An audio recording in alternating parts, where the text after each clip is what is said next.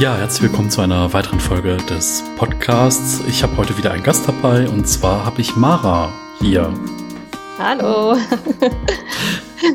ja, also ähm, Mara kenne ich äh, auch wie so viele andere Menschen über dieses Internet und eigentlich über das Thema Minimalismus und äh, wir haben uns da auf der Minimalcon auch schon mal gesehen, also auf so einer jährlichen Minimalismusveranstaltung und Mara ist auch öfter beim Stammtisch in Berlin dabei und äh, da die jetzt gerade auch ab und zu mal online stattfinden, äh, war ich da dann auch schon mal irgendwie mit dabei oder man hat sich da dann mal wieder getroffen. Ähm, ja, was muss man denn sonst noch so über dich wissen? Äh, wo kann man dich finden? Was machst du sonst eigentlich so und wer bist du eigentlich? ja, danke für die Einleitung und die Begrüßung.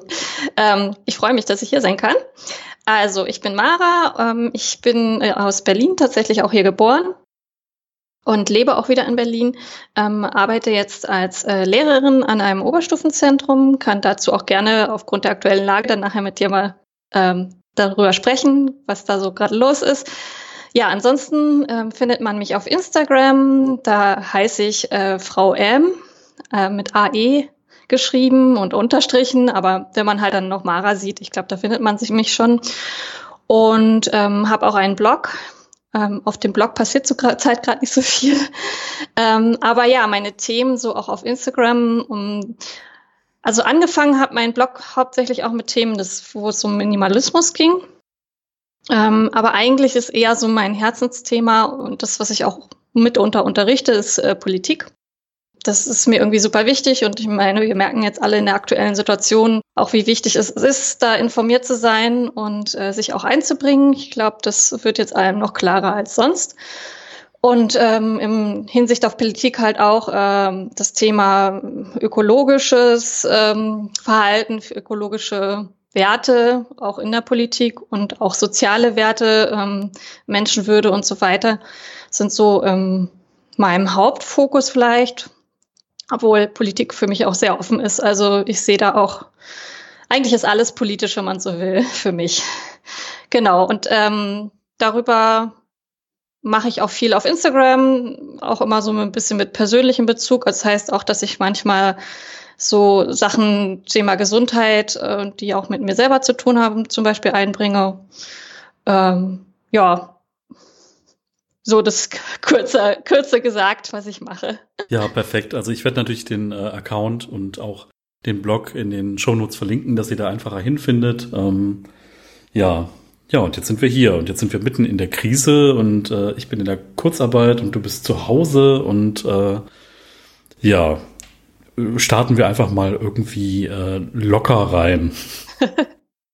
Ja, wir hatten eben schon mal ein bisschen ähm, darüber gesprochen, dass ich äh, mich gerade auch so ein bisschen im Umbruch befinde, dass ich viel über Minimalismus gem gemacht habe in der Vergangenheit und das bei mir jetzt auch irgendwie in weitere Richtungen geht, weil Minimalismus ist erstmal so ah, egoistisch aussortieren, irgendwie sein Leben auf die Reihe bekommen, ein bisschen eine Idee davon bekommen, was will man denn so wirklich, was macht einen zufrieden und äh, da gibt's natürlich ganz viele Aspekte, die du eben angesprochen hast, was Nachhaltigkeit angeht, was Umwelt, Ökologie angeht. Ähm, ich habe das am Anfang alles nicht gesehen, weil ich einfach nur gesehen habe, oh, ich habe weniger Dinge, ich kann schneller aufräumen und äh, ich fühle mich besser und Erlebnisse sind irgendwie toller, wie 400 Bücher im Schrank zu haben. Und äh, so ging das bei mir dann langsam los und finde das total spannend, ähm, dass halt so viele andere Aspekte in dieses Thema mit reingekommen sind und äh, dass sich das alles total weiterentwickelt.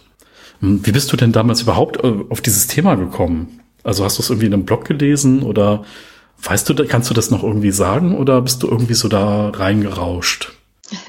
Also ich glaube, ich habe ähm, einer meiner ersten Artikel auf meinem Blog sind, äh, heißt glaube ich irgendwas mit, warum ich schon immer eine Minimalistin war oder so. Also das heißt, ähm, ich ich finde schon, dass ich eigentlich immer so dieses Grundprinzip in meinem Leben hatte. Ich glaube, meine Eltern würde ich auch eigentlich in gewisser Hinsicht als Minimalisten bezeichnen, weil sie einfach sehr so leben, dass sie ähm, ihren Konsum sehr bewusst in dem Sinne steuern, als dass sie halt sagen, so wir brauchen jetzt hier nicht irgendwie alle paar Jahre neue Möbel und tralala und auch keine teure Wohnung, sondern die äh, haben immer irgendwie ihr Geld für, für Erlebnisse, für Reisen und so ausgegeben. Und ich glaube, das habe ich auch so ein bisschen übernommen von meinen Eltern. Ähm, das heißt auch, dass ich schon immer irgendwie ja, regelmäßig aussortiert habe, wenn wir mal dieses Klischee bedienen wollen. ähm, und dann irgendwann habe ich mal online, ich glaube auch eher so im, im Kontext von Nachhaltigkeit, den Begriff Minimalismus halt gesehen. Und dann habe ich gedacht, es ist eigentlich beschreibt es, wie ich lebe. Ja, also es, es gibt eigentlich gar nicht, wie ich dazu gekommen bin, sondern nur, wie ich diesen Begriff gefunden habe. Also so ein bisschen Minimalistin per Default. Also so, es war irgendwie kein Label da und dann hast du irgendwas gefunden und dachtest, ach, das passt irgendwie ein bisschen. Ja. Mhm, ja. Ja, spannend. Also habe ich auf dem Stammtisch auch ganz oft gesehen, dass Leute kamen, die so 50, 60 plus waren und sagen, ach ja, schön, dass ihr jetzt ein Wort dafür habt. Äh, das mache ich schon ganz lange so. Ähm, und ist halt auch total spannend für den Austausch, weil ich komme halt aus der ganz anderen Ecke, so mit 2000 äh, CDs und äh, zwei Handyverträgen, damit ich jedes Jahr ein neues Handy bekomme. Also für die Jüngeren von euch, es gab früher so Zeiten, da haben Handyverträge über 100 Euro im Monat gekostet und äh, Minutenpreise waren so bei 80 Cent die Minute für in ein Mobilfunknetz äh, zu telefonieren. Das kann man sich heute irgendwie gar nicht mehr vorstellen. Ähm, und selbst bei uns sind heute die Preise aktuell noch teuer ne, im Vergleich zu den nordischen Ländern, Schweden, Dänemark und so. Ähm, das ist relativ spannend, wie teuer das noch ist, Internet und mobile Datennutzung hier. Aber ähm, ja, ich war halt voll drin in diesem Konsumding, ne? Und ich habe irgendwie Bücher angehäuft, um zu zeigen, dass ich mich mit einem Thema auskenne oder habe halt 50 Bücher zu einem Themenkomplex gelesen und äh, ja, habe irgendwie Dinge gemacht, die ich damals toll fand und die ich nicht so reflektiert habe und habe dann aber irgendwann diesen Absprung geschafft. Also meine Arbeitskollegen ziehen mich immer noch damit auf, wenn ich ein Paket bei Amazon bestelle und das im Büro ankommt. Ähm, ich versuche das dann immer mit praktischen Gründen zu rechtfertigen, was natürlich dann immer ein bisschen schwierig ist. Das ist so dasselbe, glaube ich, wie unver unverpackt einkaufen und nicht unverpackt einkaufen. Ähm, das kann man immer nur bis zu einem gewissen Grad für sich und vor sich äh, legitimieren und muss das dann mal so ein bisschen ändern mit der Zeit. Mhm. Aber es ist ja interessant, dass du wirklich über Nachhaltigkeit reingekommen bist. Äh, das war so vor acht, neun Jahren irgendwie gar kein Thema. Ähm, tja, Spannend. Und ähm, zuletzt habe ich noch gesehen, äh, dein Partner ist nicht so minimalistisch und du hast aber dein minimalistisches Zimmer. Wie kann ja. ich mir das denn vorstellen? Äh, ja, also wir, wir haben sozusagen eine drei, also wir haben eine Dreizimmerwohnung jetzt und ähm, jeder hat sozusagen sein eigenes Zimmer. Ich habe halt mein kleines elf Quadratmeter Zimmer hier und er hat das größere Zimmer bekommen sozusagen und dann haben wir noch gemeinsames Wohnzimmer. Ähm, das hat sich irgendwie so ergeben. Also ich habe äh, vorher auch schon in einer Beziehung zusammengelebt mit einem anderen Mann damals und ähm, äh, da war das nicht so. Ähm, aber irgendwie, also ich bin auch schon immer sehr ordnungsliebend gewesen. Das ist ja nicht unbedingt bei jedem Minimalisten, so jeder Minimalistin so. Äh, aber bei mir war das schon immer auch sehr so. Ich glaube, es ist auch von meinen Eltern so über so, so übertragen worden. Die sind halt auch sehr so ja, ähm, große Räume und dann aber auch nicht viel reingestellt so. Ja, ähm, zu dem, was du sagtest mit diesen Büchern und so, das ist auch ganz lustig. Also ich war als Kind ähm, und auch als Jugendliche total der Bücherwurm. Ich glaube, ich habe extrem viele Bücher gelesen. Aber meine Eltern haben mir das halt auch schon immer so vermittelt, so von wegen, ja, hier, da gibt's doch eine Bibliothek, die ist ja auch nicht weit weg. Da gehst du einfach in die Bibliothek und leist dir das Buch aus, liest es durch und bringst es halt wieder zurück. Und das habe ich halt schon von klein auf immer gemacht. Und wenn ich mir vorstelle, meine Eltern hätten jetzt mir all diese Bücher, die ich gelesen habe, auch gekauft. Die hätten ein Wahnsinnsgeld ausgegeben und das war halt einfach so vergleichsweise super günstig. Und wenn man sich jetzt heutzutage manchmal so, weiß ich nicht, die ganzen äh, Zoom-Konferenzen und so anguckt, wo die Leute dann hinter sich eine riesen Bücherwand haben müssen, frage ich mich halt auch manchmal so, äh, ist das wirklich, also ist das jetzt wirklich so, dass sie diese Bücher irgendwie so toll finden oder öfter mal zur Hand nehmen? Oder ist das eher so, ich möchte mit meinen Büchern ein bisschen angeben? Also wo sind so, also was ist eigentlich das eigentliche Motiv? Und äh, das zum Beispiel ist auch sowas, ähm, dass ich eigentlich auch erst so durch diesen, durch das Finden des Begriffs Minimalismus auch nochmal hinterfragt habe. Also, was sind so meine Motive? Warum habe ich denn Dinge? Und zum Beispiel Bücher war halt bei mir noch nie so ein Thema. Ich lese ein Buch und ich lese es eigentlich selten zweimal, außer es ist ein Sachbuch. Und dann kann es äh, entweder weitergehen oder es kam eh aus der Bibliothek. Ähm, genau, aber also das war so für mich auch so der erste Schritt ins Thema Minimalismus, nochmal zu gucken, warum kaufe ich mir denn Dinge? Und manchmal ist es ja auch so, dass man sich Dinge nur kauft, weil man so eine Vorstellung von sich selber hat, ich bin so der Fitness-Typ oder ich bin, weiß ich nicht, das und das und man ist es eigentlich gar nicht, aber man denkt, wenn ich das kaufe, dann bin ich das auch. Ja. Oh, oh, mein Gott, also dazu muss ich direkt Geschichten erzählen. Ähm, ich habe auch so eine Historie von Sportbüchern, die ich gekauft habe.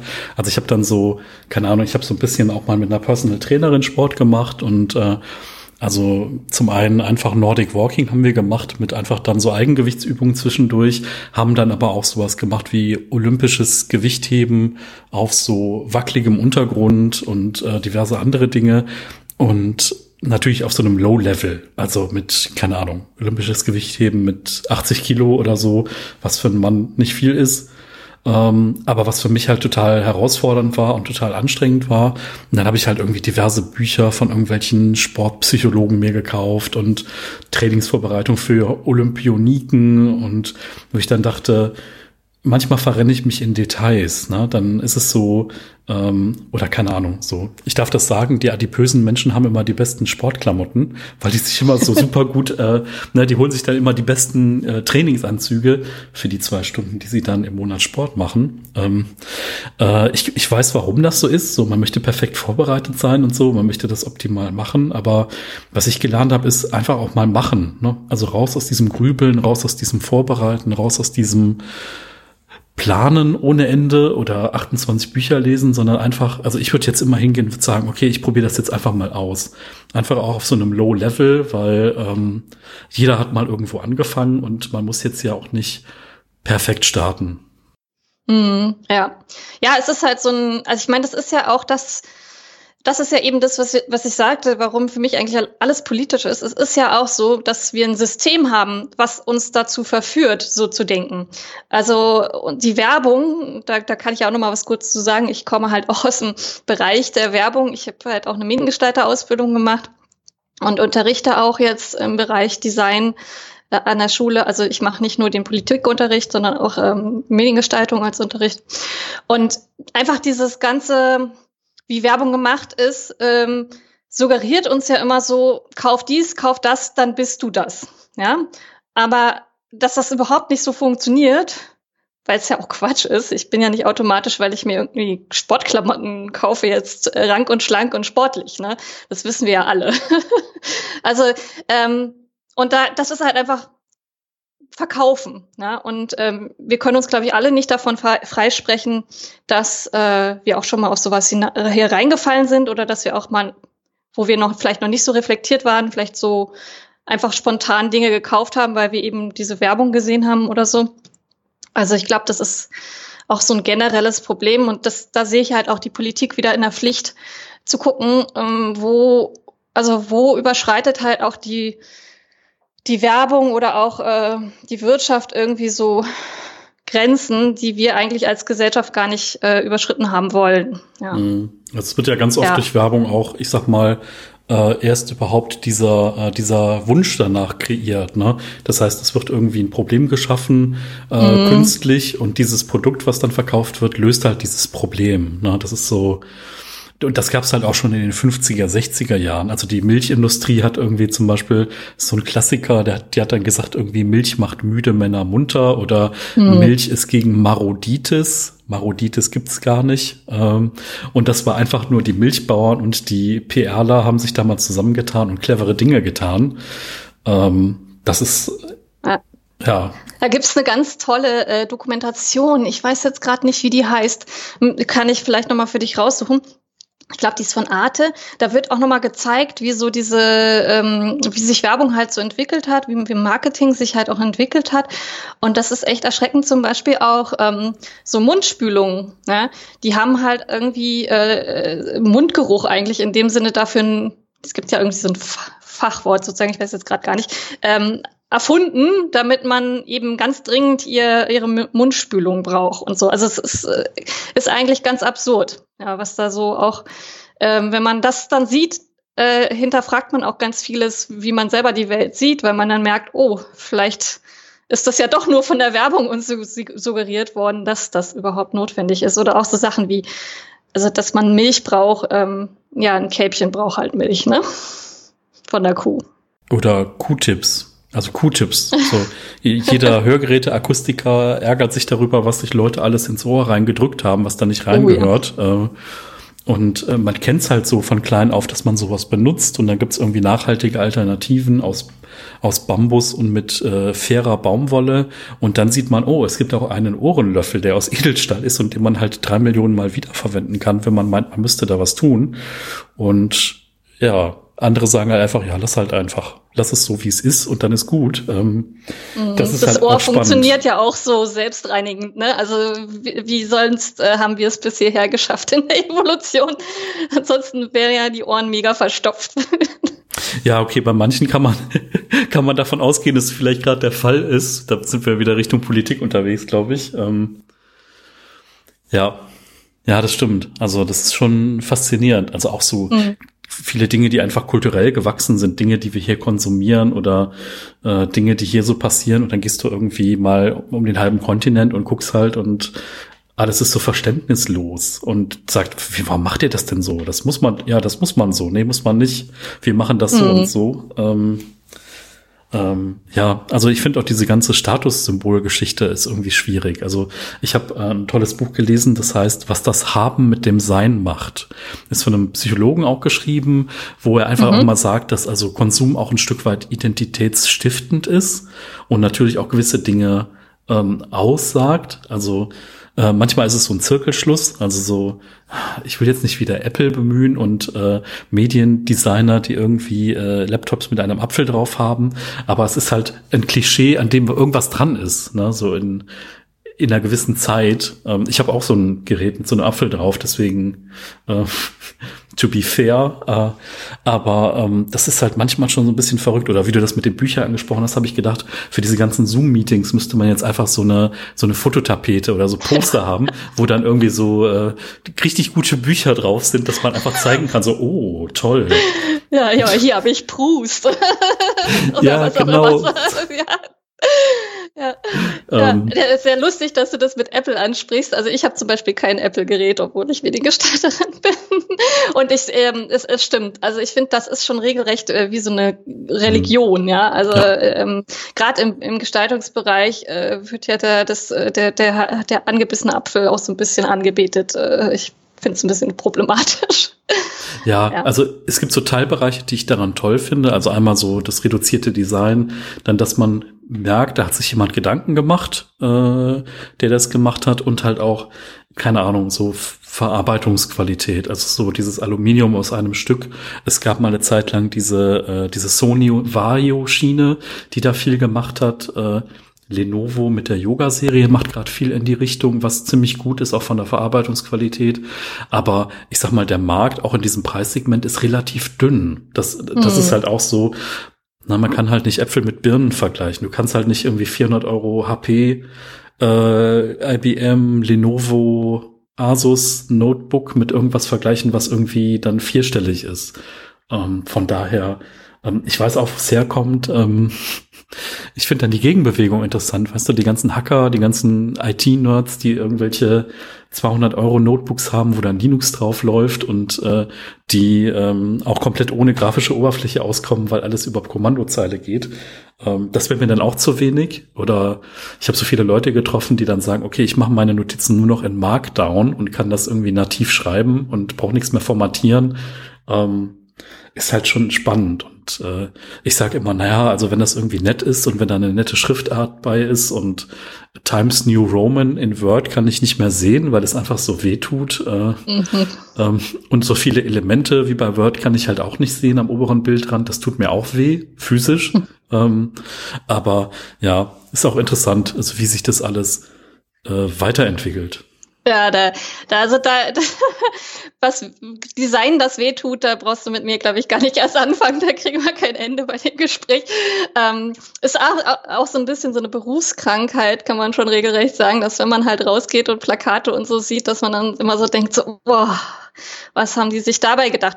Aber man weiß auch, äh, wenn man selber in dem Beruf gearbeitet hat, dass es meistens gar nicht äh, die gestaltenden Leute waren, die das entschieden haben, dass das am Ende so aussieht, sondern irgendein, irgendeine Kundin, irgendein Kunde, das dann am Ende gesagt hat, ja, nee, ich will das aber so und so. Also das ist auch echt ein sehr undankbarer Job, deswegen mache ich das auch beruflich nicht mehr, sondern bin eben Lehrerin geworden. Ähm, aber ja, ich sehe halt immer noch, ähm, ich, ich kann es auch voll anerkennen, wenn etwas gut gestaltet ist, äh, wobei eigentlich eine gute Insta Gestaltung eben genau nicht auffällt. Das mhm. ist das Besondere. Ja.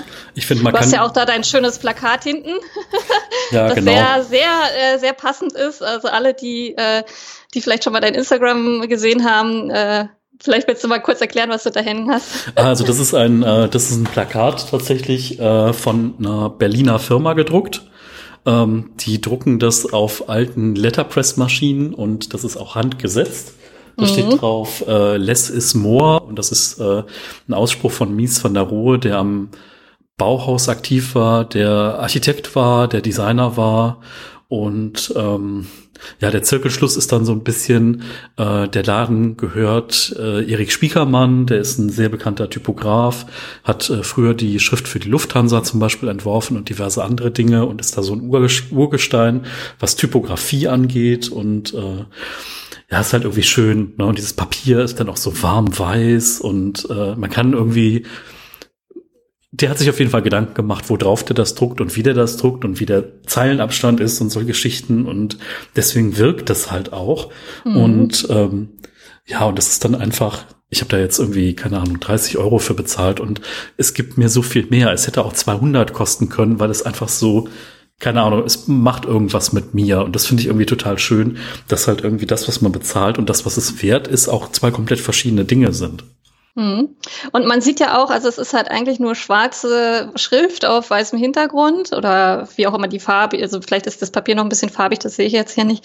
Ähm, wie, also daran sieht man ja so ganz toll eigentlich auch, dass Minimalismus äh, auch so aus der Designrichtung Richtung auch irgendwie kommt oder aus der künstlerischen ähm, äh, Richtung dass man eben auch dort, also ich bin auch als Designerin immer so gewesen, dass ich sehr reduziertes Design gemacht habe. Also ich hatte äh, damals in der Ausbildung da so einen Kollegen, der hat dann immer an meinen Sachen rumgemeckert, weil er da meinte, das müsste noch mit drauf und das auch. Und klar, irgendwo ist sowas auch in gewisser Weise vielleicht eine Geschmackssache oder auch eine Stilsache, würde ich eher sagen. Ähm, andererseits gibt es auch wiederum Regeln bei Design und äh, eine dieser Regeln ist halt auch, dass man guckt, dass eben das, was wirklich wichtig ist, auch nur hervorgehoben wird und das andere eben, was weiß ich, wenn es Schrift ist, gut lesbar ist, aber auch nicht mehr irgendwie Aufmerksamkeit zieht und sowas. Also, und so sehe ich das halt auch im, im minimalistischen Leben. Also ich möchte halt auch nicht tausend Dinge um mich herum haben, die meine Aufmerksamkeit ziehen.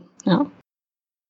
Ich hatte zuletzt hatte ich mit einer Bekannten darüber gesprochen, dass die diverse Dinge in einem Text online hervorgehoben hat, also sprich mit einer Fettmarkierung. Und dann habe ich gesagt, hey, also ich würde jetzt davon ausgehen, dass das vielleicht ein anklickbarer Link ist, weil das so fett ist, aber war es einfach nicht. Und dann sage ich, warum hast du das denn nicht kursiv gemacht irgendwie? Und dann sagt sie, ja, also aus SEO-Gesichtspunkten, also Search Engine Optimization, hat sie das dann so gemacht, äh, weil dann die Suchmaschine erkennt, oh, dieses Wort scheint wichtiger zu sein wie die anderen. Wo ich dann immer denke, boah, jetzt wird schon der Text optimiert für Maschinen äh, zu, auf Kosten der Leserlichkeit für mhm. Menschen, die diesen Text sich angucken. Ähm, fand ich total spannend. Ähm, fand ich auch total gut, dass wir da wieder einen Konsens gefunden haben, dass ich verstanden habe, warum das so ist. Ähm, und ja, ist halt immer die Frage, wie weit will man in verschiedene Themen reingehen. Ähm, ich finde, das ist super komplex. Also wie, keine Ahnung, der Webdesigner guckt anders drauf wie der Typograf. Der Typograf kann noch mal was zum Thema Leserlichkeit und Lesbarkeit sagen. Äh, und andere Leute entscheiden ja völlig nach dem eigenen Geschmack. So, ach, das sieht nett aus. Das kann ja auch stimmen und vielleicht trifft man ja auch irgendwelche Designgrundlagen, aber manchmal, man muss halt, wenn man gewisse Dinge macht, muss man vielleicht dann auch mal Leute fragen, die sich damit auskennen. Ne?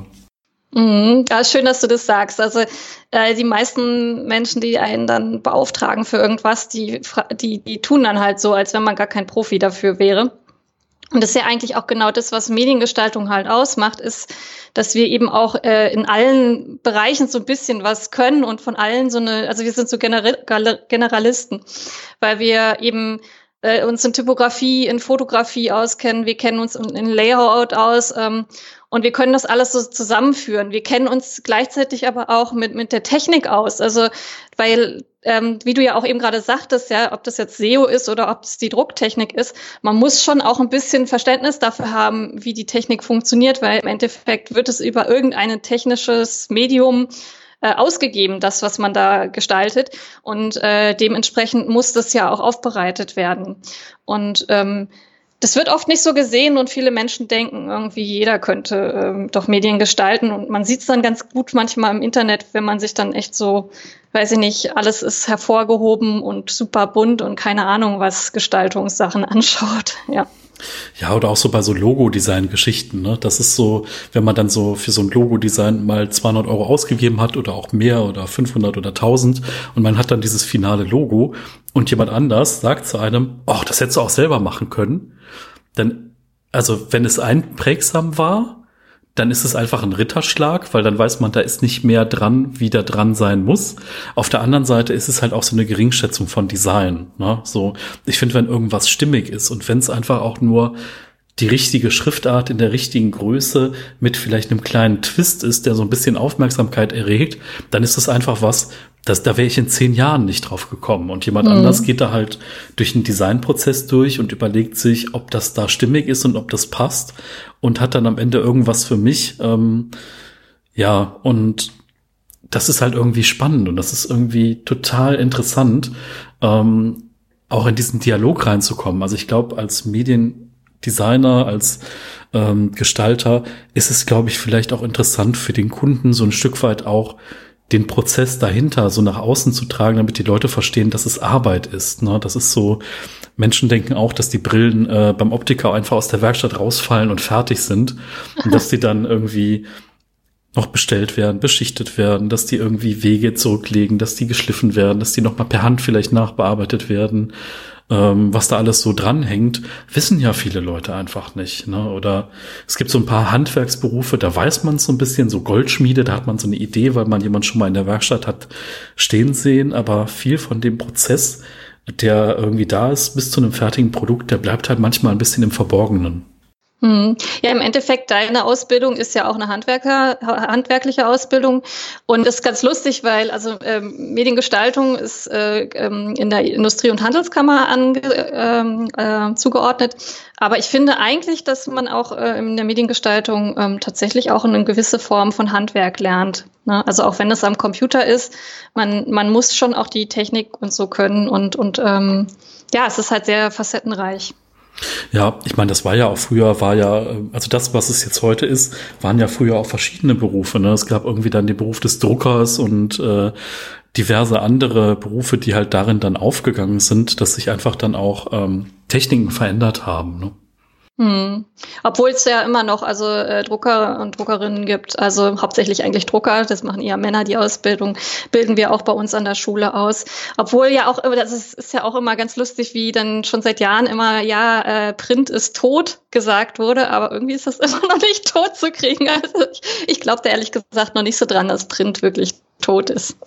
Ja, das ist also ja. ist genau wie Zukunftsentwicklungen, äh, dass jetzt äh, die ganzen äh, medial gehypten Zukunftsforscher und Philosophen irgendwie ganz stark sagen, ja, in 20 Jahren wird niemand mehr richtig arbeiten, alles ist nur noch Geistesarbeit und äh, vielleicht noch so ein bisschen Dienstleistung, aber den Rest machen Maschinen. Ähm, mm. Aber ganz ehrlich, äh, solange irgendwie die Müllabfuhr immer noch jemand dieses Auto fahren muss und Leute diese Mülltonnen per Hand irgendwie an diesen Wagen wuchten müssen, obwohl das technisch anders gehen würde, reden wir immer dann noch von Produktivität und Effektivitätssteigerung und nicht davon, dass irgendwann Maschinen unsere Arbeit machen und wir nur noch zehn Stunden arbeiten. Ne? Was auch ein bisschen schade ist, ähm, aber ja, schon wieder sind wir beim Thema Politik und wir könnten jetzt über bedingungsloses Grundeinkommen reden. ähm, ja, ich finde das äh, ganz lustig, dass du das auch gerade sagst. So. Also ähm, man merkt ja gerade, finde ich, auch in unserer aktuellen Krise sehr gut, dass äh, eben ganz lange darauf so eingestellt wurde, dass wir ja eh bald irgendwie durch Maschinen ersetzt werden in vielen Berufen und äh, gerade so im Bereich Pflege und so. Und deswegen auch da einfach jetzt mm, nicht genug neue Leute eingestellt wurden, beziehungsweise da halt viel privatisiert wurde, viele Gelder irgendwie gestrichen wurden und, und äh, ich meine, so eine äh, Krankenpflegerin oder ein Krankenpfleger, die werden auch einfach super schlecht bezahlt. Äh, so nach Motto, naja, warten wir noch mal zehn Jahre, dann machen das eh alles nur Roboter und jetzt haben wir halt den Salat, dass wir das, äh, dass wir die, das auch irgendwie in gewisser Weise sehr un unmenschlich gemacht haben, weil in der Erwartung, dass das bald ja eh keine Menschen mehr machen. Und so schnell äh, sind diese Veränderungsprozesse auch gar nicht und auch ehrlich gesagt finde ich es auch fraglich, ob das überhaupt alles so passieren wird, wie manche das äh, so vorhersagen. Ja, äh. ja also ich finde auch einfach so diese diese Anreizgeschichten und diese Dinge, äh, wie Menschen irgendwie ihren Beruf wählen, finde ich halt auch nochmal unglaublich spannend, weil, äh, keine Ahnung, bei mir war das so, meine Eltern, ja, mach was sicheres, mach was mit Versicherungen, mach was mit Banken. Ja, wenn man sich jetzt die Banken anguckt, ist vielleicht gerade auch nicht so toll. Alles wird zentralisiert, alles wird digitalisiert, Filialnetze werden abgebaut. Äh, bei Minuszinsen äh, werden Produkte verkauft, die man vorher niemals angefasst hätte, äh, mal so nebenbei bei irgendwelchen Kassengeschäften. Ähm, von daher bin ich vielleicht ganz froh, dass ich diese Richtung nicht eingeschlagen habe, aber ich weiß halt nicht, ob wirklich so viele Menschen ihre Zukunft so am Reißbrett planen. Äh, viele Leute fangen ja auch an zu studieren und sagen, na, danach gucke ich mal, was ich damit dann wirklich für einen Job mache, weil das ja manchmal gar nicht so randscharf ist. Und ähm, ich finde es eigentlich ganz schön, dass sich so gewisse Generationen jetzt hervorgetan haben, die sagen, ich möchte irgendwas machen, was meinem Naturell entspricht, was meinem Wesen entspricht. Äh, äh, auch wenn das total idealistisch ist und wenn der Job, den man am Ende macht, vielleicht dann doch nicht mal so idealistisch aussieht, weil wir halt nicht alle bei dem grünen, fairen Unternehmen arbeiten können, weil es da zu wenig von gibt. Ähm, aber ich glaube halt einfach, dass so Anreize nicht unbedingt dazu äh, in der Lage sind, auch Leute in gewisse Berufsgruppen zu drängen. Also also Ärzte könnte in die äh, einfach auch so idealistische Geschichte sein, so der den Menschen helfen etc. Ähm, aber wenn du dann irgendwie so deinen Facharzt machst und bist dann da der Springer vom Dienst in irgendeinem Krankenhaus mit wenig Geld, äh, dann bist du vielleicht irgendwo an der Schwelle zu deinem Doktortitel. Aber wo ist denn da das Ansehen? Ne? Und dann wirst du mhm. noch belächelt, wenn du irgendwann den Doktor auf deiner Visitenkarte hast. So, ach ja, da bestehen sie jetzt drauf. äh, das ist so. Ähm, schwieriges Thema, glaube ich, Leute da extrinsisch zu motivieren, in eine gewisse Richtung mit der Berufswahl zu gehen. Obwohl ich jetzt schon noch sagen würde, dass, äh, dass Ärztinnen und Ärzte in der Gesellschaft schon noch sehr anerkannt sind vom Beruf her. Also ich finde zum Beispiel, was, was uns Lehrkräfte angeht, das hat deutlich abgenommen, würde ich sagen. Also die Anerkennung. Ich habe auch letztens erst online so eine Diskussion gehabt, weil es ging ja jetzt darum, dass äh, eventuell äh, zwei Wochen von den Sommerferien wir dann weiterarbeiten sollen und so weil ja jetzt äh, gar kein Unterricht stattgefunden hat angeblich, äh, wovon ich auch gar nichts weiß, weil ich eigentlich ja Online-Unterricht gemacht habe, aber gut. Ähm, äh, genau, und dann halt auch so kam, ja, ach, die, die, die Lehrkräfte, die sind ja alle faul und so. Also da, äh, der Beruf war früher, glaube ich, echt an, angesehener, als das jetzt ist. Ähm, Ärzte und Ärztinnen sind, glaube ich, doch noch sehr angesehen, aber ich meine, so äh, Krankenpflegerinnen und Krankenpfleger ähm, das ist zum Beispiel auch so ein Beruf, weil dafür brauchst du ja noch nicht mal studieren. Das ist dann irgendwie gleich so total abgewertet. Dabei machen die halt etwas, was total wichtig für uns alle ist. Ne? Also wir wollen alle gesund sein, gesund bleiben. Und ich finde, das äh, sollten wir auch äh, nicht nur mit äh, wie Klatschen am Balkon äh, honorieren, sondern wirklich auch finanziell. Definitiv. Also ich muss sagen, ähm, ich habe ja auch nicht studiert und manchmal hat man so Vorstellungsrunden gehabt und dann sagt er, ja, ich habe einen Bachelor da drin und ich habe einen Master da drin. Und dann kommt so wirklich auch direkt so diese natürliche Frage, weil man sich vorher schon unterhalten hat und gesehen hat, dass vielleicht die Themenvielfalt da ist. So, ja, und was hast du studiert? Und ich denke mir so, äh, ich habe eine Ausbildung gemacht und arbeite seitdem Vollzeit durchgängig. Und dann kommt ja. so eine, und dann kommt so unangenehme Pause. So, der eine sagt so, oh verdammt, ich hätte gedacht, der hätte studiert und denkt dann, oh verdammt, wie fühlt er sich jetzt? Und ich finde halt einfach, ähm, ah, das ist so, da werden so Spaltungen eingeführt, die eigentlich gar nicht da sind. Ne? Das ist so, mhm. das finde ich bei den Stammtischen halt so toll. Ne? Du triffst halt Leute, unterhältst dich irgendwie vier Stunden und dann sagt er, ja, ich muss Montag wieder arbeiten in der Uniklinik oder ich muss wieder bei Leuten im Garten irgendwas machen oder so. Und du denkst so, ah, interessant, das ist eigentlich dein Job. So. Und es spielt halt irgendwie keine Rolle. Ähm, hast du das, mhm. hast du das auch so empfunden bei Stammtischen? Ja, also ich finde das äh, auch super toll, dass wir bei den Stammtischen auch so, was das Alter angeht, äh, sehr durchmischt sind und so. Aber das, was du da gerade beschreibst, das hat auch ein Wort, das nennt sich Klassismus. Oh. Ähm, das heißt, ähm, äh, also ich finde es auch in, in Deutschland sehr stark, dass wir so eine Unterscheidung ähm, von Bildungsabschlüssen und auch vielleicht ein, damit ja auch einhergehendem Einkommen meistens, ja. Also dass wir da so stark unterscheiden und uns auch abgrenzen wollen. Und äh, tatsächlich das auch eine Form der Diskriminierung ist, die dann da stattfindet. Ich finde auch, dass diese Art der Diskriminierung wird ähm, jetzt gerade auch nochmal richtig deutlich, also das in meinem Berufsalltag, ja, weil ähm, von, von mir jetzt äh, erwartet wird, dass ich ähm, Online-Unterricht mache, was ich gerne mache, womit ich keine Probleme habe.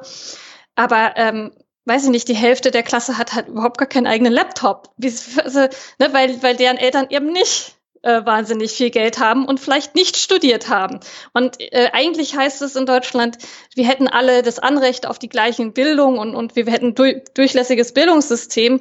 Aber am Ende spielt es doch viel, viel mehr eine Rolle, äh, woher die Eltern kommen, ob die Akademiker sind oder Akademikerinnen sind oder nicht. Ja, und ich weiß nicht, ob deine Eltern studiert haben. Beide nee. nicht, nee. Ja, es ist ja halt ganz oft so, dass man eben selber dann auch gar nicht diesen Weg einschlägt, weil die eigenen Eltern das auch nicht gemacht haben oder dann ist man irgendwie so das besondere Kind, weil man das Einzige ist, was dann äh, doch studiert und so. Also von wegen, dass das alles so durchlässig wäre und das wird jetzt halt noch mal viel mehr deutlich, diese Spaltung. Äh, der, der, ich muss jetzt mit äh, übernächste Woche muss ich, ähm, also ab 4.5. ist dann Prüfungsvorbereitung und äh, meine äh, äh, Klasse, die ich halt, wo ich Klassenlehrerin bin, die sind da, ist auch eine Prüfungsklasse, die machen halt jetzt eine Fachhochschulreife. Und ich soll die vorbereiten, aber wie soll ich das machen, wenn halt irgendwie der eine wohnt halt mit seiner Mutter allein in einem großen Haus und der andere äh, wohnt halt ähm, mit äh, in einer fünfköpfigen Familie und hat, äh, weiß ich nicht, einen, teilt sich einen Raum mit seinen Geschwistern oder sowas, ja, und hat keinen Laptop. Also das ist, geht halt nicht. Ja, also ich glaube, das ist einfach, ähm, viele haben halt einfach Annahmen, die falsch sind. Ne? Das ist so, also mittlerweile kann man schon fast davon ausgehen, dass jeder ein Smartphone hat, also so nach meinem Empfinden, ja. ähm, aber ein Laptop halt eben nicht. Ne? Ähm, ich habe halt auch immer gedacht, ich habe mich früher immer für Computer in, äh, interessiert und habe halt immer ein bisschen mehr verstehen wollen, wie das Ganze funktioniert und wie das auch auf unteren Ebenen funktioniert. Und manchmal frage ich mich halt, okay, so triviale Netzwerkprobleme oder wenn das Internet mal nicht geht, da sind halt viele Leute aufgeschmissen, weil sie halt einfach so, ähm, ich sag mal, Universalgeräte haben, die irgendwie alles gemacht haben und am Ende ähm, wissen sie gar nicht, wie das so funktioniert. Wie verbinde ich mich da mit dem WLAN? Das habe ich einmal eingegeben und seitdem hat das immer funktioniert. Ne? Das ist so, ähm, oder keine Ahnung, wie mache ich denn einen Suchlauf bei meinem Fernseher, so zur älteren Generation hin? Oder wie stelle ich denn ganz trivial die Uhr an meiner Mikrowelle ein? Ne? Das sind einfach so Dinge, ne? Jeder von, jeder von euch kennt diese Beispiele, egal ob es jetzt die Mutter ist, ob es die Großeltern sind, ob es vielleicht äh, ein Bekannter ist oder jemand, der jünger ist. Aber ähm, da gibt's einfach Barrieren abhängig vom Alter. Äh, und ich finde es halt einfach schlimm, dass zum Beispiel jeder, da, wo der prozentuale Anteil der Preise von Laptops auch geringer geworden ist. Ich weiß noch, mein erster PC hat 3000 Mark früher gekostet und den habe ich mir tatsächlich vom Erbe gekauft, wie meine Großmutter gestorben ist. Meine Eltern hätten mir das nicht ermöglichen können ähm, finanziell mhm. und ich bin da sehr dankbar für, weil ich da beruflich jetzt mit viel zu tun habe. Aber das war halt 98, da war ich 16 äh, da war das halt eine ganz andere Nummer. Ne? Da haben wir noch mhm. Handys gehabt, die nicht smart waren und die noch SMS verschicken konnten und monochrome Bildschirme hatten. Das war so. Ja, ja und wo man Snake spielen konnte. ja, genau. So. Ja, das war doch schön. Ja. ja, das ist ganz lustig, wo du das sagst. Also ähm, ich habe absurderweise äh, bisher, also meine meine äh, Schülerinnen und Schüler, die sind so, ähm, die sind meist, also sind ab 16 als Alter, ähm, meistens auch schon volljährig und äh, es bewegt sich so zwischen 16 und tatsächlich 25 im, im Alter. Mhm. Und ähm, man sagt ja auch von der Generation, obwohl wir gehören auch dann noch dazu, äh, sagt man ja Digital Natives, benennt mhm. man das ja. Ähm, also alle, die äh, in den 80ern oder später geboren wurden, sind ja sogenannte Digital Natives. Und ich finde es halt super lustig. Also in, in meinen Klassen ist meistens so, dass äh, eine Person eben gar kein Smartphone hat oder ein Handy. Das ist echt lustig, dass immer eine einzige Person es nicht hat. Also so diese Voraussetzung von wegen, ach ja, naja, diese ganzen Jugendlichen heutzutage haben ein Handy, das ist halt auch Quatsch. Und äh, die Voraussetzung auch, dass sie alle Computer haben, ist also der äh, größte Blödsinn überhaupt. Und ich merke es halt auch extrem, dass also die Generation, die ich jetzt ähm, unterrichte, also sozusagen die Generation nach unserer, ähm, die, die sind so daran gewöhnt, dass alles auf dem Handy funktioniert, dass sie gar nicht wissen, wie ein Computer funktioniert teilweise. Ja, also auch so Dinge, die auf Mobile Devices nicht funktionieren. Also so irgendwelche PDFs oder so in irgendwelche Ordner verschieben. So, äh, nee, dein Telefon hat nicht dasselbe Dateisystem wie dein Windows oder dein Mac-Rechner. So ja, ja. Einfach so Basic-Dinge, die wir gelernt haben und mit denen wir irgendwie langsam groß geworden sind. Äh, ja, spannend. Ja, es ist ja auch für uns total selbstverständlich, weil wir damit so groß geworden sind. Ich, ich weiß gar nicht, wie alt war ich da? Vielleicht sogar acht oder so, als mein Vater da einen Computer hatte und da waren wir noch relativ spät dran sogar.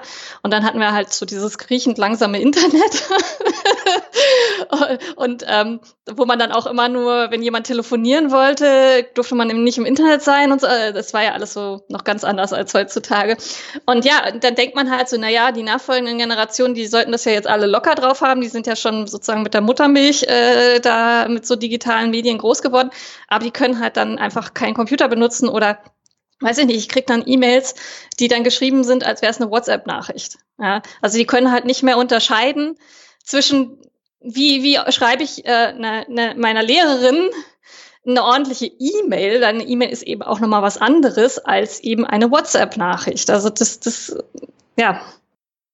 Äh, ja, das, ja, ja, ja, ich weiß genau, was du meinst. Das ist, äh, das ist interessant. Also wenn E-Mail irgendwie wie WhatsApp benutzt wird, hat das irgendwie, wir haben das mal in der Firma gehabt, ähm, einfach aus Ermangelung von irgendwelchen Chatprogrammen. Wir haben jetzt irgendwie Microsoft Teams da, aber sonst war das auch so äh, man wollte nicht durch den Raum rufen, so mit sieben Leuten in einem Büro. Man hat dann geschrieben, hey, wie sieht's aus? Gehen wir in zehn Minuten in Pause oder so. Und das dann in einer E-Mail mit, äh, mit Firmenfutter darunter. Ähm, es hat irgendwie funktioniert, aber so richtig gut angefühlt hat sich's halt auch nicht. Ne? Das ist so, ja, im Kollegium kann man sowas ja vielleicht mal machen, weil man dann halt auch schon so, so eine freundschaftliche Basis hat. Aber äh, also jetzt so in der Schule zum Beispiel, es gibt ja schon noch irgendwie gewisse Hierarchien. Ich bin am Ende diejenige, die die da bewertet.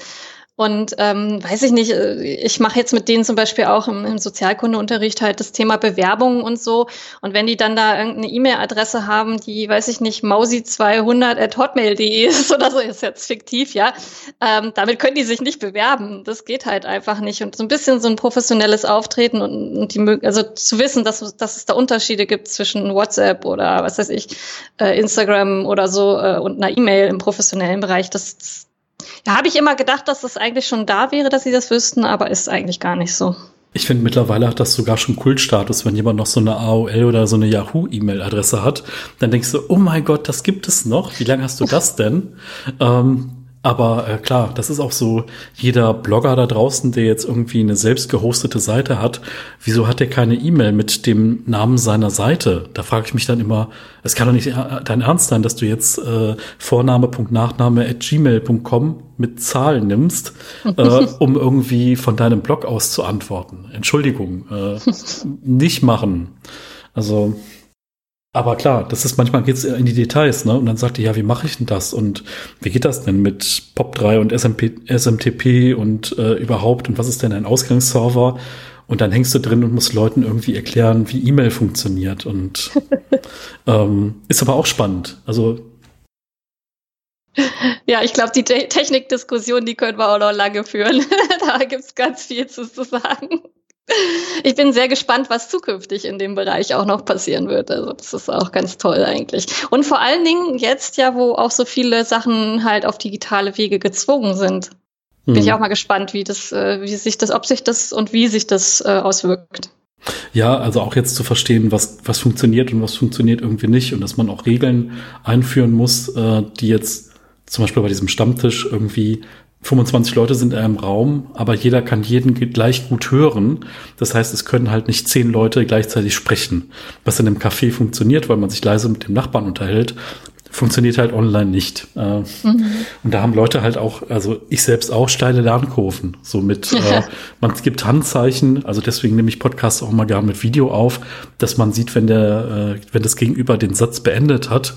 Ähm, weil man einfach irgendwie an der Gestik auch sieht, okay, da kommt jetzt noch was oder da ist irgendwie gerade der Versuch, da in ein Thema reinzukommen. Äh, aber die Regeln muss man erstmal irgendwie, ja, muss man irgendwie einfach anwenden, ne? Man muss ins Tun mhm. kommen und dann geht's weiter. Ja, definitiv. Was auch ganz interessant ist, ist, ähm, also äh, ich zum Beispiel, mein Unterricht, der ist auch schon ganz lange äh, auf, äh, auf einer Lernplattform halt, äh, die so Moodle-basiert ist.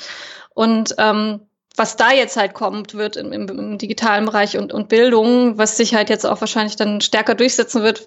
Weil ich habe schon damals, als ich meinen Bachelor gemacht habe, habe ich über diese Pla Lernplattform meine Bachelorarbeit geschrieben. Und ja, das war da echt noch eine Ausnahme, dass das benutzt wurde. Und auch jetzt ist es ja so, man, ich meine, wir haben auch sehr überaltertes Kollegium, ne, also viele auch Risikogruppe und so. Ähm, dass, dass, dass die das dann nicht mehr so lernen wollen, ist klar. Aber im Endeffekt ähm, müssen wir uns damit auseinandersetzen. Und ich hoffe, wenn ich dann selber mal in dem Alter bin, dass ich da auch dann für Veränderungen offen bin.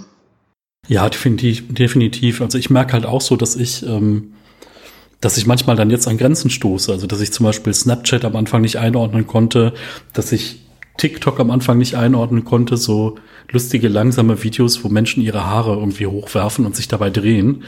Ähm, das war so meine Definition von TikTok eine lange Zeit. Und wenn man sich aber jetzt die Userzahlen anguckt und guckt, was da an Business gemacht wird und wie viele Leute da konsumieren, äh, ja, nee, das ist es nicht. Das, das ist eine Fehleinschätzung von mir gewesen, was TikTok angeht. Ne? Und äh, das ist, glaube ich, so, dann merkt man so, okay, man ist nicht mehr ganz am Puls oder man ist auch nicht mehr im Puls einer gewissen Generation. Ähm, auch wie Kommunikation abläuft, ne? was früher für uns WhatsApp war oder irgendwelche anderen Dinge, ist halt heute was ganz anderes. Hm.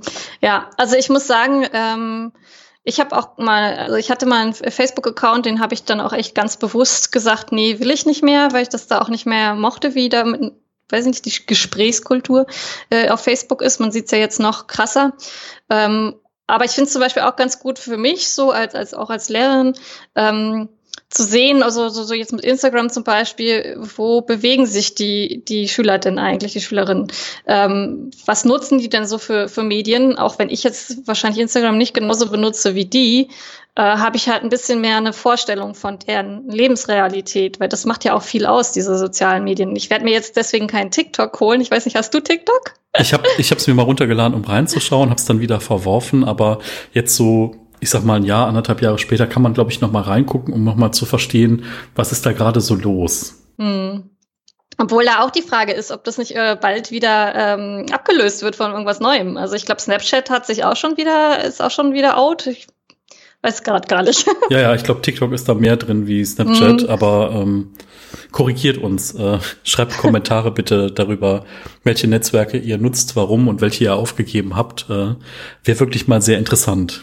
Ja, vielleicht liegen wir vollkommen falsch und es gibt schon was super Neues, was jetzt der neueste Schrei ist und wir wissen es einfach nicht. Genau. Schreibt euer ungefähres Geburtsjahr dazu, damit wir das einordnen können. Das wäre, glaube ich, auch ganz gut. Ja. Ich habe zuletzt, ja, ist echt interessant. Ich habe zuletzt nochmal handgeschriebene Briefe bekommen. So mit Ach, Briefmarke drauf und so auf mhm. Papier geschrieben mit einem Stift. ist auch schön. Cool. Mhm. Also ich schreibe mit meiner Großtante auch immer noch Briefe. Und das ist auch äh, einfach ganz anders. Also das ist auch nochmal anders als eine E-Mail, wenn man da auch vielleicht viel persönlicher formuliert und einfach auch dieses, äh, ich finde mit Handschreiben sowieso, also irgendwie hat das so eine stärkere Verbindung zu den Emotionen als äh, für mich jetzt persönlich, als wenn ich irgendwas tippe. Ich weiß nicht. Ja, ich habe, ähm, ach keine Ahnung, also es ist halt, ich habe halt auch ein bisschen diese Design-Affinität. Das heißt, ich habe mir dann immer ein schönes Notizbuch geholt und nicht dieses 3-Euro-Notizbuch. Und dann habe ich geguckt, dass ich einen guten Stift finde. Guten Stift finden ist ganz schwierig, wenn man irgendwie Ansprüche hat. Ähm, und ähm, muss sagen, dass es echt toll ist. Und am Anfang, wie ich angefangen habe, mir zu schreiben, habe ich gemerkt, dass mir die Hand weh tut. Vom per Hand schreiben. Und dann dachte ich, verdammt nochmal, das hast du nie in deiner Schulzeit gehabt. Wie wenig schreibst du denn heutzutage noch per Hand?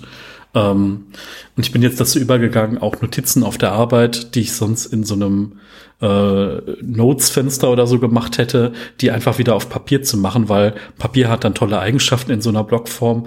Es ist halt schon per Default chronologisch geordnet. Das heißt, du kannst einfach zurückblättern und äh, du kannst nicht auf, aus Versehen auch dieses Fenster schließen und dann nicht auf Datei speichern gehen. Dass man überhaupt noch Dateien speichern muss auf Windows, ist halt so, äh, äh, ähm, warum? So, speichert doch selber. So. ähm, ja, ich habe übrigens auch noch, äh, mein Kalender zum Beispiel ist auch Papier. Also ich liebe das. Ich finde, das ist auch was ganz anderes. Ich kann mir auch Termine viel besser merken, wenn ich sie mit Hand geschrieben habe. Ich weiß nicht, wie du das machst. Also ich hatte immer, also ich finde die Idee vom Bullet Journal toll, also sprich so ein Notizbuch für alles, also für To-Do-Listen, für Terminplanung, für Notizen, für Gedanken, für alles einfach. Ähm, aber mhm. ich habe es nie durchgehalten.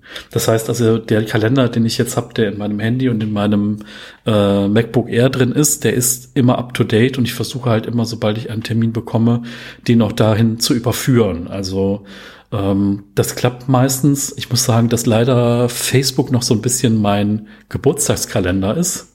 Den muss ich da irgendwie auch mal rausziehen. Es gibt so eine Seite, wo man sich alle Geburtstage anzeigen kann, dass ich die vielleicht mal alle abschreibe, so und auch mal überführe, weil ich möchte eigentlich nicht, dass Facebook das Ding ist, was mich an Geburtstage erinnert. Mhm. Also ist auch nur noch im Einzelfall so. Viele habe ich halt auch wirklich im Handy drin. Ähm, aber sowas ist halt auch schön, das nochmal in so einem Bullet Journal auf einer Seite zu haben. Einfach so alle Geburtstage von Menschen, die einem wichtig sind. Mhm, ja, ja, das stimmt. Ich bin ja total der Mensch, der auch sowas gerne mal vergisst. Aber eigentlich trage ich mir, übertrage ich mir das auch immer von Kalender zu Kalender, die Geburtstage. Ja, wo du äh, sagst mit dem Handschriftlichen ist auch ganz lustig. Ich bin Linkshänderin. Ich weiß nicht, ob man das jetzt hier sieht. Siehst du das? Ich habe hier so ja. am, am, am, mittleren Finger an der linken Hand habe ich so einen kleinen Knubbel, so ein, so ein Hornhautknubbel vom Schreiben. Und wo ich früher in die Schule gegangen bin, war das so eine richtig dicke Beule. Und es ist halt einfach, man schreibt heutzutage nicht mehr handschriftlich, also es ist jetzt so ganz leicht äh, Hornhaut noch. ja.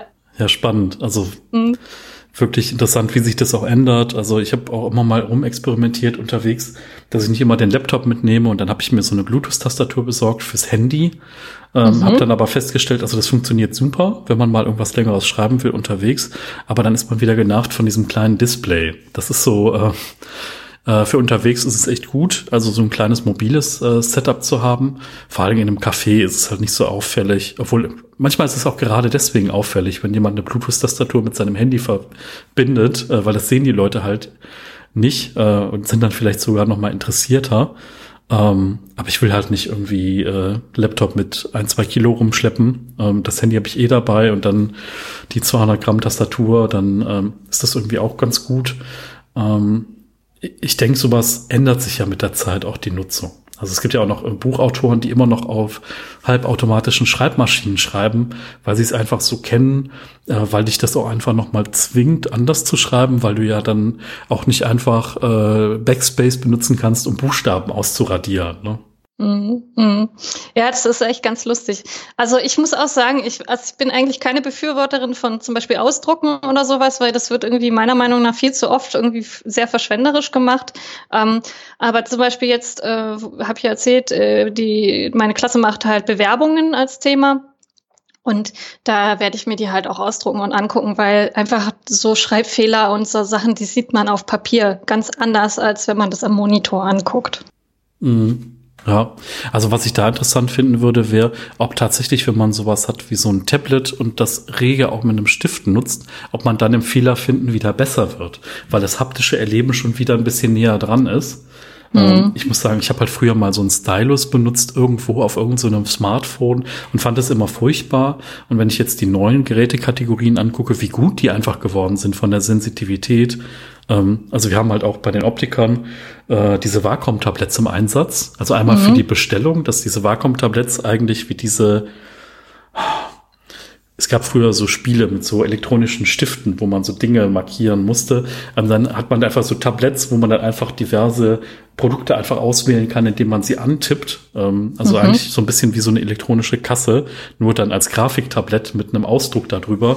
Äh, und Optiker nutzen das auch tatsächlich, um äh, um Formen zu optimieren. Das heißt, dann nimmt man wirklich das Glas, äh, zeichnet es dann rum, um die Form zu haben und korrigiert dann nochmal die Angaben mit Millimetern, die man dann sauber ausgemessen hat, ähm, um Bestellungen zu optimieren. Ähm, von daher Grafiktabletts, das ist irgendwie was, womit viele Leute nichts, das kennen die Leute von Ikea vom Unterschreiben an der Selbstbezahlerkasse. Äh, aber äh, da hat sich auch viel getan, also in verschiedenen Produktkategorien, was so die Unmittelbarkeit mittlerweile angeht.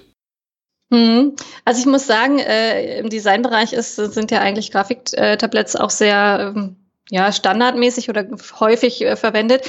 Bei mir ist halt das Problem, dadurch, dass ich Linkshänderin bin und den Stift halt auch links äh, benutze, also es funktioniert auch, aber die Tasten also die Tastenkürzel, die liegen alle so, oder die meisten liegen so, dass du dafür die linke Hand brauchst auf der Tastatur. Ja. Weil es alles, alles für Rechtshänder irgendwie ausgerichtet ist. Und dann müsste ich immer den, also hätte ich immer den Stift weglegen müssen, dann das Tastenkürzel, den Stift für, also das äh, ist dann auch erleichtert einem die Arbeit leider nicht. Also das ist, ja, da müsste man vielleicht auch nochmal was erfinden. Die Tastatur für Linkshänder, alles gespiegelt. Ja, definitiv. Ich meine, nachdem es ja Scheren gibt und andere Dinge, äh, müsste es das doch auch geben. Ja, spannend. Ja, keine Ahnung. Ja. Also Tastaturen ist ja auch so ein unglaublich tolles Thema. Ne? So von äh, mechanischen Tastaturen über Tastaturen ohne Beschriftung, über äh, verschiedene Hubstärken, die man da haben kann oder irgendwelche Widerstände. Ähm, boah, da kann man auch so die Büchse der Pandora öffnen und irgendwie drei Stunden über Tastaturen philosophieren. Und ganz viele Leute denken jetzt, worüber reden die da eigentlich? Ja, wir sind jetzt gerade sehr nerdy geworden, glaube ich. Ja. Sowieso ganze Design-Thema. De definitiv. Also ich sehe irgendwie, äh, wir müssen da, glaube ich, noch mal irgendwie äh, eine zweite, eine zweite Folge aufnehmen, wo es dann wieder, äh, keine Ahnung, um Nachhaltigkeit, Entspannung und andere Themen geht. Aber ähm, ich finde das total spannend. Also das, äh, das mag ich einfach am Podcasten, dass man irgendwie nicht limitiert ist auf ein Thema, dass sich einfach ein Gespräch auch entwickeln kann und äh, dass es manchmal in Richtungen geht, die einfach nicht so richtig vorhersehbar sind. Auch wenn ich hm. so ganz klare themenbasierten Formate auch mag oder scharf abgegrenzte Sachen, aber ähm, ich finde, so lernt man einfach Menschen noch mal ein bisschen besser kennen und auch so die die Tiefe und die Vielfalt, ne? weil ganz oft äh, werden Menschen ja immer so, keine Ahnung, dass der Michael, der ist Minimalist, der war im Fernsehen, der kennt sich jetzt mit Aussortieren äh, aus, aber dass ich irgendwie auch Spaß an äh, Typografie habe und dass ich Qigong mache und dass ich keine Ahnung, äh, Podcasts mache, kommt dann irgendwie da nicht an. Ne? Und äh, man sieht das ja ganz oft bei Schauspielern, die werden dann in diese Ecke gestellt, so, guck mal, das ist der Junge aus der Blechtrommel. Ja, schönen Dank auch. so, der, der spielt dann einfach nichts anderes mehr. Ne? Das ist so, kann auch immer ein Fluch sein, wenn man so monothematisch für irgendwas steht. Aber hast du das Gefühl, dass du so monothematisch für Minimalismus stehst? Ein Stück weit auf jeden Fall. Also ein Stück weit schon. Ähm, aber ich muss sagen, dass es nicht so schlimm ist, weil ich einfach mir die Freiheit nehme, das immer wieder in andere Richtungen zu öffnen. Ähm, ich habe aber gemerkt, wenn ich weggehe von diesem Label Minimalismus, dass Leute dann äh, damit nichts mehr anfangen können, weil sie denken, ich bin nicht mehr derselbe wie vorher. Das ist so, also ich werde dieses Label Minimalismus jetzt weiter dabei behalten, auch wenn die Exkurse jetzt mal größer und weitläufiger werden und äh, ja, ist sich dann auch vielleicht irgendwann mal ein bisschen von dem Bezug so ein Stück weit entfernt, ja. Hm. Ja. Ich finde, man kann damit auch so, also eigentlich ist ja auch Minimalismus gar nichts, was, was so andere Themen ausgrenzt. Also bei uns im, hier in Berlin im Minimalismus Stammtisch zum Beispiel, ähm, wir haben so viele, so vielfältige Themen schon besprochen auf die ich äh, jetzt, wenn ich, wenn mir jemand den Begriff Minimalismus gesagt hätte, gar nicht direkt erstmal gekommen wäre, aber die einfach auch super dahin passen. Also ich finde, das äh, ist dann vielleicht eher so ein beschränktes Denken oder so ein, so ein Schubladendenken, was dann äh, äh, ja, was da irgendwie einen hindert, auch vielleicht mal über das Aussortieren hinauszuschauen bei dem Thema. Ja, also ich finde, äh, ich hätte auch schon überlegt, den Postminimalismus auszurufen. Äh, so als Abgrenzung zu dem, äh, so keine Ahnung, sortierst du noch aus oder lebst du schon oder so? Vielleicht mit irgendwelchen Buzzwords, das irgendwie klar zu machen, dass es danach ja irgendwie weitergeht. Ähm, weil es ist ja total spannend, ne? Die Aufräumcoaches sagen, nee, wir sind keine Minimalisten. In der generellen Wahrnehmung sind das aber diejenigen. Mhm. Ähm, äh, weil für eine breite Öffentlichkeit ist halt Minimalismus ja okay, du hast halt weniger Dinge, du äh, tust den unnötigen Kram raus, das hat so was mit Aufräumen zu tun. Und ähm, wir haben halt irgendwie festgestellt, nee, es ist viel bunter und es geht in, es kann in Nachhaltigkeit gehen, es kann in äh, Design gehen, in Kunst, in Musik, in alles, was das Leben so betrifft, in Zwischenmenschliches, in Beziehungen. Ähm, die Liste ist unendlich. Ne? Mm, ähm, aber definitiv. das Prinzip ist halt irgendwie ähnlich. Ne? Ja, ja. Also ich finde auch, dass äh, das, was ich ja auch gesagt habe, so eigentlich ist mein Kernthema Politik, aber äh, für, für, mich ist halt alles irgendwie politisch. Also so, ähm, man kann sich mit mir über tausende von Themen unterhalten und ich sehe da auch immer einen politischen Kern drin oder irgendwie gesellschaftspolitischen Kern drin. Es muss aber nicht jedem so gehen. Das ist halt irgendwie so meine Sicht vielleicht auch. Ja. Ja, ja, definitiv. Also das ist halt das Spannende, dass jeder so seinen Schwerpunkt mitbringt und ähm, man trotzdem ganz viele Werte miteinander teilt. Ne? Und, mhm. und ich finde, dass man sich gegenseitig positiv beeinflusst. Also genau wie ich jetzt äh, ja auch so ein Omnivorer bin und irgendwie ganz viel Kram esse, habe ich trotzdem durch nicht militante Veganer irgendwie gelernt, wie toll Hülsenfrüchte sein können und äh, wie bunt irgendwie Küche sein kann und was man sich alles irgendwie noch an tollen Gerichten ausdenken kann und das Dinge, von denen ich dachte, dass sie Fleisch sind, vielleicht irgendwie gar kein Fleisch sind, sondern Tofu oder irgendwas anderes, ähm, weil es einfach auf die Gewürze und die Textur ankommt und nicht darauf, ob das irgendwie mal ein Tier war. Ne? Und das mhm. hat halt einfach meine Welt auch irgendwie bunter, facettenreicher gemacht, äh, dass ich mich mal mit dem Thema Protein auseinandergesetzt habe und das irgendwie tierisches Protein jetzt für das Thema Langlebigkeit vielleicht nicht so toll ist. Wenn man irgendwie 120 werden will, sollte man eigentlich kein tierisches Protein mehr zu sich nehmen.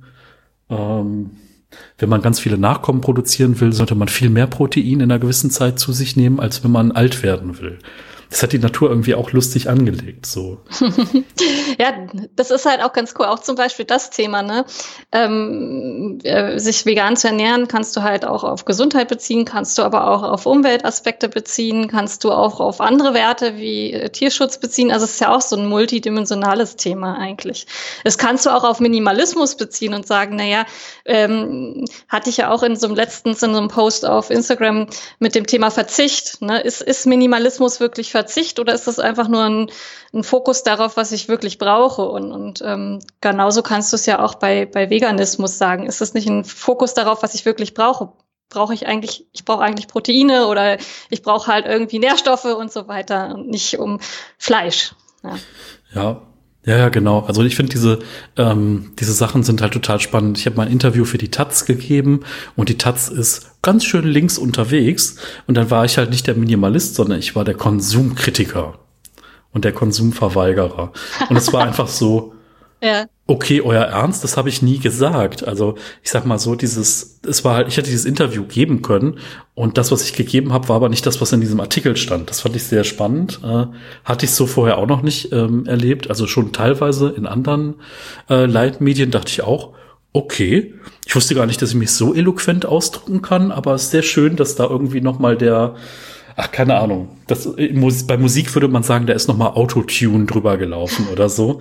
ähm, fand ich dann schon spannend zu sehen. Also das hat auch nochmal mein Medienverständnis verändert, dass irgendwie äh, Magazine, Tageszeitungen alle auch äh, politisch gefärbt sind. Mhm. Die einen mehr, die anderen weniger. Und dass man vielleicht tatsächlich auch verschiedene konsumieren muss, um so einen Mittelweg zu finden. Ja, ist sehr lustig, dass du auch das äh, politisch gefärbt sagst. Äh, da kommen wir auch wieder total gut mit äh, Design, weil ähm, Farbpsychologie ähm, sagt man, es gibt auch diese politische Farbpsychologie, also die Bedeutung von äh, Farben. Jetzt rate mal, äh, was, was für Farben würdest du wo politisch einordnen? Na gut, also wenn ich jetzt irgendwie das ist ja klassisch, ne? jeder weiß, dass irgendwie so SPD irgendwie rot ist und dass die Grünen grün sind und die Liberalen gelb und der Rest irgendwie schwarz. Und dann gibt's dann ja. ganz viele andere bunte Dinge dazwischen und auch noch auf dem Zettel stehen ja irgendwie 40 und mehr drauf und nicht nur 5 und 6. Ähm, mhm. Aber es ist schon, es ist schon interessant. Ne? Und wenn man dann sieht irgendwie, wie der Stern umrandet ist oder andere Magazine, könnte man vielleicht auch auf Ideen kommen, wie das vielleicht zusammenhängt, ja. Kannst du übrigens auch bei Banken mal drauf achten, wie die so gefärbt sind, oder? Echt jetzt? Und dann die Politik, ja. Und äh, was ich auch sehr lustig finde, AfD ist blau, aber naja, ich fände ja, da würde braun irgendwie besser passen. ja, ja. Äh, obwohl braun ist es halt total lustig. Ist halt in Japan ganz anders belegt von der Farbe wie bei uns, ne? Weil es da halt dieser Erd-Naturton ist und als eine sehr natürliche, positive Farbe angesehen wird. Und bei uns ist halt braun irgendwie so, ja. Ja. Eine ja, dunkle Vergangenheit, das, ne? Ja. Das ist ja dann eben, genau, das ist ja die ähm, wie, wie Farbe, Farbwahrnehmung, ähm, äh, politische Ebene, da gibt es ja auch noch die symbolische Ebene, also da gibt es ja verschiedene ähm, Sachen. Das, was du sagst, ist ja eher so äh, symbolisch, also diese Verbindung ja. mit Natur und Erde und so. Ja. Das ist ja auch durchaus, wenn du halt irgendwie Werbung für irgendwas machen willst, äh, was äh, mit Natur zu tun hat, dann ist natürlich grün und braun sind so die Farben to go, ne? Ja, genau. Oder bei den Leitprodukten im Supermarkt, dass du irgendwie weiß und blau ganz viel nimmst, ne? So für irgendwelche mhm. der Frischkäse, der jetzt weniger Prozente Fett hat, äh, in Klammern, dafür aber mehr Zucker oder mehr anderen Quatsch. Äh, so. Aber das mhm. ist halt so, da können wir, da kann man dann auch wieder dieses andere Fass aufmachen mit äh, Verlagerung von Zuckerfreiprodukten hin zu anderen Dingen, die da nicht reingehören und äh, ja, spannend. Ich sehe schon, mhm. also wir könnten irgendwie äh, hier mehrere Folgen machen. genau. Ein Design-Podcast machen wir. ja, genau. Mit einem Nicht-Designer, ja. Gibt es, glaube ich, auch Buchtitel, irgendwie Design für Nicht-Designer oder so. Gibt's bestimmt oder so Design für Anfänger oder so. Ja, für Dummies. Ja, genau. Ja, für Dumm großartige Buchreihe. für Dummies. Es gibt alles für Dummies. Das ist so, ich glaube, es gibt 300 für Dummies Bücher oder so, aber äh, manchmal auch ganz nett. Also nette, kompakte Zusammenfassung zu einem Thema oder ein guter Einstieg.